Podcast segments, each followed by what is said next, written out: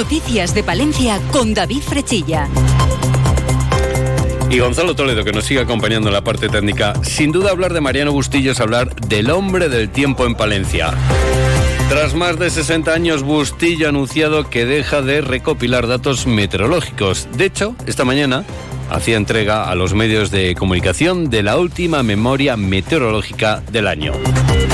Una memoria que revela que la temperatura máxima del pasado año que recogía el Observatorio Meteorológico de Carralobo en Astudillo fue de 40 grados, 2 grados y medio más que la media desde el año 1988.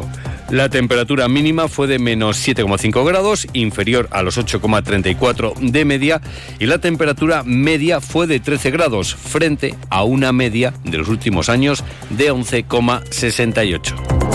Además se han recogido 447,9 litros de precipitaciones. Pues sin duda, un trabajo excelente el que ha realizado Bustillo a lo largo de estos 65 años, un merecido descanso el que va a tener y esperamos que alguien pueda recoger su testigo. Precisamente lo que vamos a hacer ahora es conocer el tiempo. En estos momentos tenemos una temperatura de 4 grados en el exterior de nuestros estudios. Conectamos con la Agencia Estatal de Meteorología. Hola, ¿qué tal? Buenas tardes. Buenas tardes. Durante la tarde puede quedar alguna nevada débil en el norte montañoso de la provincia de Palencia. En el resto disminuirá la nubosidad. Las temperaturas bajan más. Hará frío intenso, máxima de 3 grados en Guardo, Cervera de Pisuerga y Carrión de los Condes y 4 grados en Palencia y Aguilar de Campo.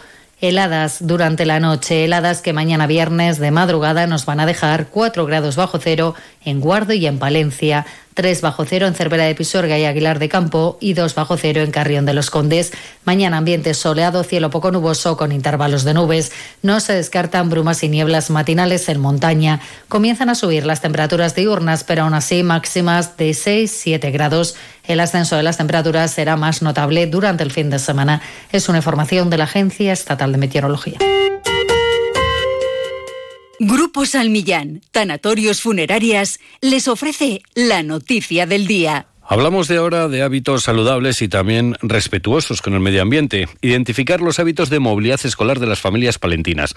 Ese ha sido el objetivo perseguido a lo largo del pasado año a través del Laboratorio Urbano para la Movilidad Escolar Sostenible, un proyecto de investigación llevado a cabo gracias a la colaboración del Ayuntamiento de Palencia y el Departamento de Pedagogía de la Facultad de Educación de Palencia a través del Parque Científico de la Universidad de Valladolid. En la investigación desarrollada a lo largo del pasado año han participado 24 centros escolares, 628 niños de educación primaria y se han realizado 818 cuestionarios a las familias. Los resultados señalan que entre el 37,7 y el 49% de las familias se desplazan en vehículo al colegio. El tiempo que se emplea es de entre 7 y 10 minutos frente a los 12-15 que se emplea si van caminando y los motivos además para ir en vehículo son la costumbre, que los padres van luego a trabajar o por las prisas. El objetivo ahora pues es cambiar los hábitos para que en los próximos años los niños no vayan en coche al colegio. Así nos lo explica una de las investigadoras. Los principios de este proyecto está, por un lado, la idea de la sostenibilidad, de hacer una movilidad sostenible que sea más sana y más saludable para nuestra infancia. Son muchas las horas que se pasan sentados en el centro escolar. Ir y volver al cole en una ciudad como esta tiene que ser un momento de alegría, de relación con la ciudad y de relación con el medio ambiente, pero también buscamos la autonomía infantil. En la actualidad se han indicado con señalética la ruta de ida y vuelta del CEIP Padre Claret y se han definido puntos de encuentro seguros estableciéndose de esta forma como colegio piloto. Los centros escolares recibirán en los próximos meses cursos formativos sobre movilidad sostenible. Grupo San Millán sigue creciendo en la capital y también en la provincia. En la calle Extremadura 12, nuevos velatorios crematorio con amplias y confortables salas. También en venta de baños y Villamuriel. Grupo San Millán. Siempre a su servicio las 24 horas del día en el teléfono 979 166 200. No nos movemos de la capital palentina. La principal preocupación en estos momentos del equipo de gobierno del ayuntamiento es aprobar los eh, presupuestos para este año. Parece claro que esta aprobación pasa por un posible acuerdo con Vamos Palencia. De cualquier forma, desde el Partido Popular han presentado una serie de propuestas al borrador con la esperanza de que puedan ser incluidas y de esta forma pues dar su voto a favorable al documento. Unas propuestas que tienen un montante de 2,3 millones de euros. Entre ellas, cabe destacar que se incluye una partida por valor de 800.000 euros para la rehabilitación de la alcoholera y su conversión en una sala de estudios y ocio, que se incluyan inversiones en instalaciones deportivas, que el plan de sostenibilidad turística cuente con una aportación económica propia. Además, piden que el proyecto de la playa fluvial eh, se aparque destinando ese dinero a las riberas urbanas. Escuchamos al portavoz popular en el ayuntamiento, Víctor Torres. La sorpresa, la sorpresa de que esa inversión estrella del gobierno socialista sea una playa. Una playa que lo que nos demuestra es, en este caso, cuáles son las prioridades y el proyecto de ciudad que tiene el Partido Socialista. Lo que les hemos solicitado es que esos 200.000 euros que vienen recogidos en el capítulo de inversiones se incorporen a los 250.000 euros de adecuación y actuaciones en las riberas urbanas, que eso sí es una prioridad para Palencia. Otras peticiones son las relativas a un plan de actuación social en el barrio del Carmen que se cumpla con la planificación económica prevista para Palencia Sonora o se incluye una partida para el patio del teatro. El portavoz popular pues le sorprende que los temas que el Partido Socialista exigía cuando estaba en la oposición y que motivaban su no a los presupuestos, pues ahora que gobiernan no sean incluidos. Hemos repasado todo lo que ha pedido el Partido Socialista durante todos estos años en el Ayuntamiento de Palencia. Un plan de vivienda de alquiler, un plan municipal joven propio de empleo, un plan de retorno joven, un plan de fomento de la economía, la mejora de la limpieza de la ciudad, un plan de promoción a la hostelería y el comercio cuantificado en el mandato pasado en 150.000 euros. De todo esto no han recogido nada. Y hablamos ahora de comercio, porque esta mañana ha tenido lugar la entrega de los premios del concurso de navideño de escaparates, un concurso que ha batido récord y al que se presentaban 47 comercios. Judy Castro es la concejal de Impulso Económico. Bueno, poner en valor un poco a todos aquellos que participan, dándoles más visibilidad, haciendo publicidad de sus negocios, obteniendo una visión extraordinaria. Los comercios galardonados, Luis y Fotosíntesis, valoraban muy positivamente esta iniciativa. Pues seguro que también. Hay mucha gente que simplemente porque estas cosas se difunden y todo habrá pasado, habrá, habrá visto el escaparate, hombre. Y me imagino que si esa, esa ilusión y esa, esa, esa vida eh, se mantiene y seguimos ilusionadas, los comercios acabarán también de, dando esa cara al exterior. Nuestro escaparate es lo que se ve, pero detrás estamos nosotros organizando ese escaparate.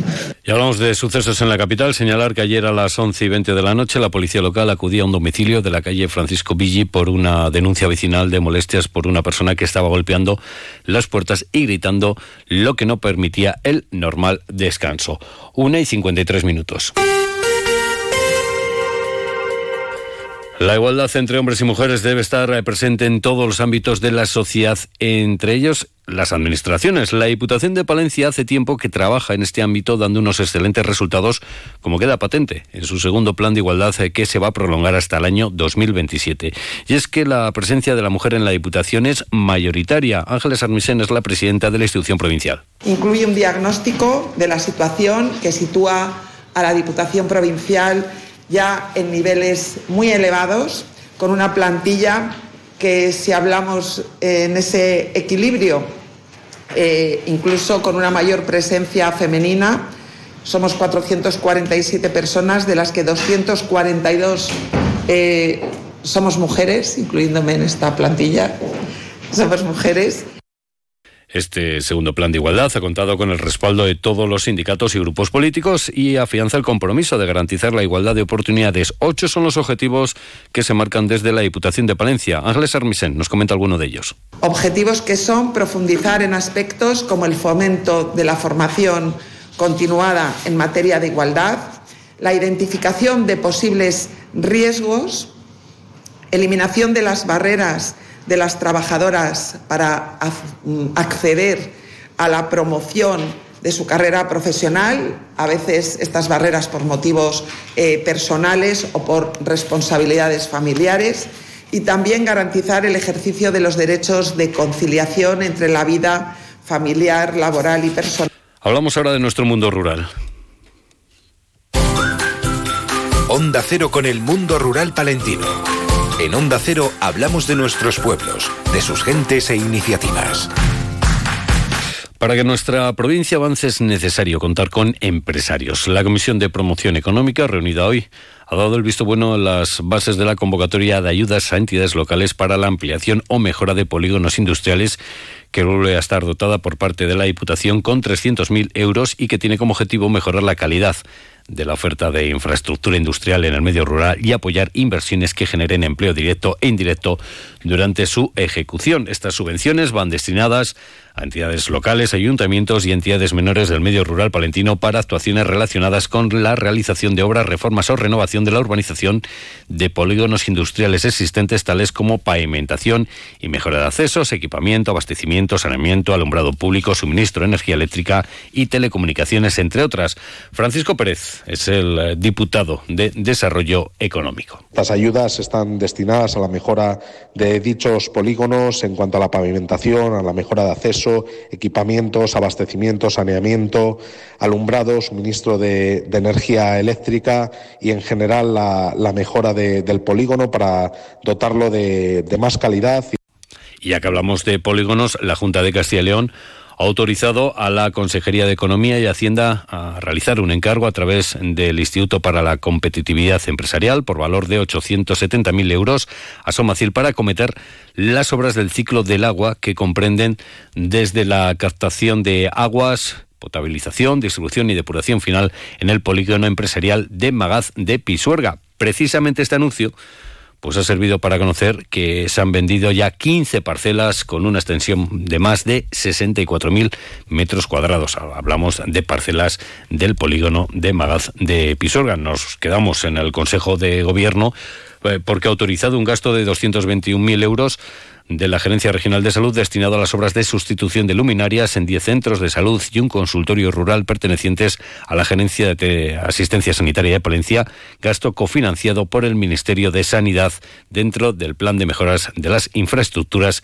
de atención primaria. Y volvemos a la Diputación de Palencia para contarles que los vecinos de Barruelo piden a la Diputación que se recupere el servicio de autobuses que existía entre Aguilar con salida a las siete y media y que financiaba el Ayuntamiento. Fue suprimido por decisión municipal en el año 2012.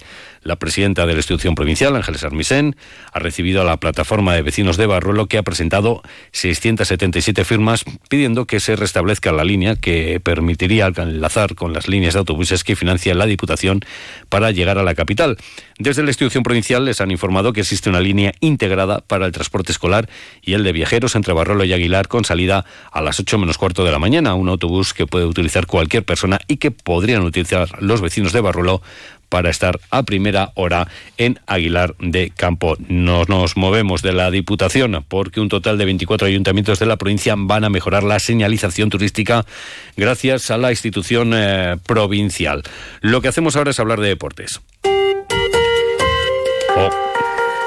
Hoy último día de entrenamientos en Palencia para Thunder antes de viajar mañana a Girona para afrontar una nueva jornada de liga. Los colegiales se enfrentan al Básquet Girona el sábado a las seis, partido en el que podrá debutar Corner Frankamp, el último fichaje de los de Luis Gil. La plantilla había un jugador como Conner. Yo, para empezar, yo creo que nos da un salto que nos ayuda. Además, es un jugador que yo creo que al ser un foco claro de ofensivo ayuda a los demás. Quiero decir, al final, cuando un jugador tiene esa capacidad de anotar, como la tiene él, y juega un pick and roll, al final o le defiendes o no. Entonces ya de ahí la posibilidad de que se abra otro camino para otros jugadores para hacer tiros más liberados, que es lo que yo creo que, que con este también con este fichaje buscamos. No solamente lo que él pueda anotar, sino lo que va a hacer mejores, mejores que va a facilitar mejores tiros a los demás, que es lo que yo creo que puede producir. Nos vamos, llegan las dos, les dejamos con las noticias de España y el resto del mundo. Y les recordamos que a partir de las dos y media, la actualidad de Castilla y León con Roberto Mallado. Son las dos de la tarde, la una en Canarias. Puigdemont vuelve a estrujar.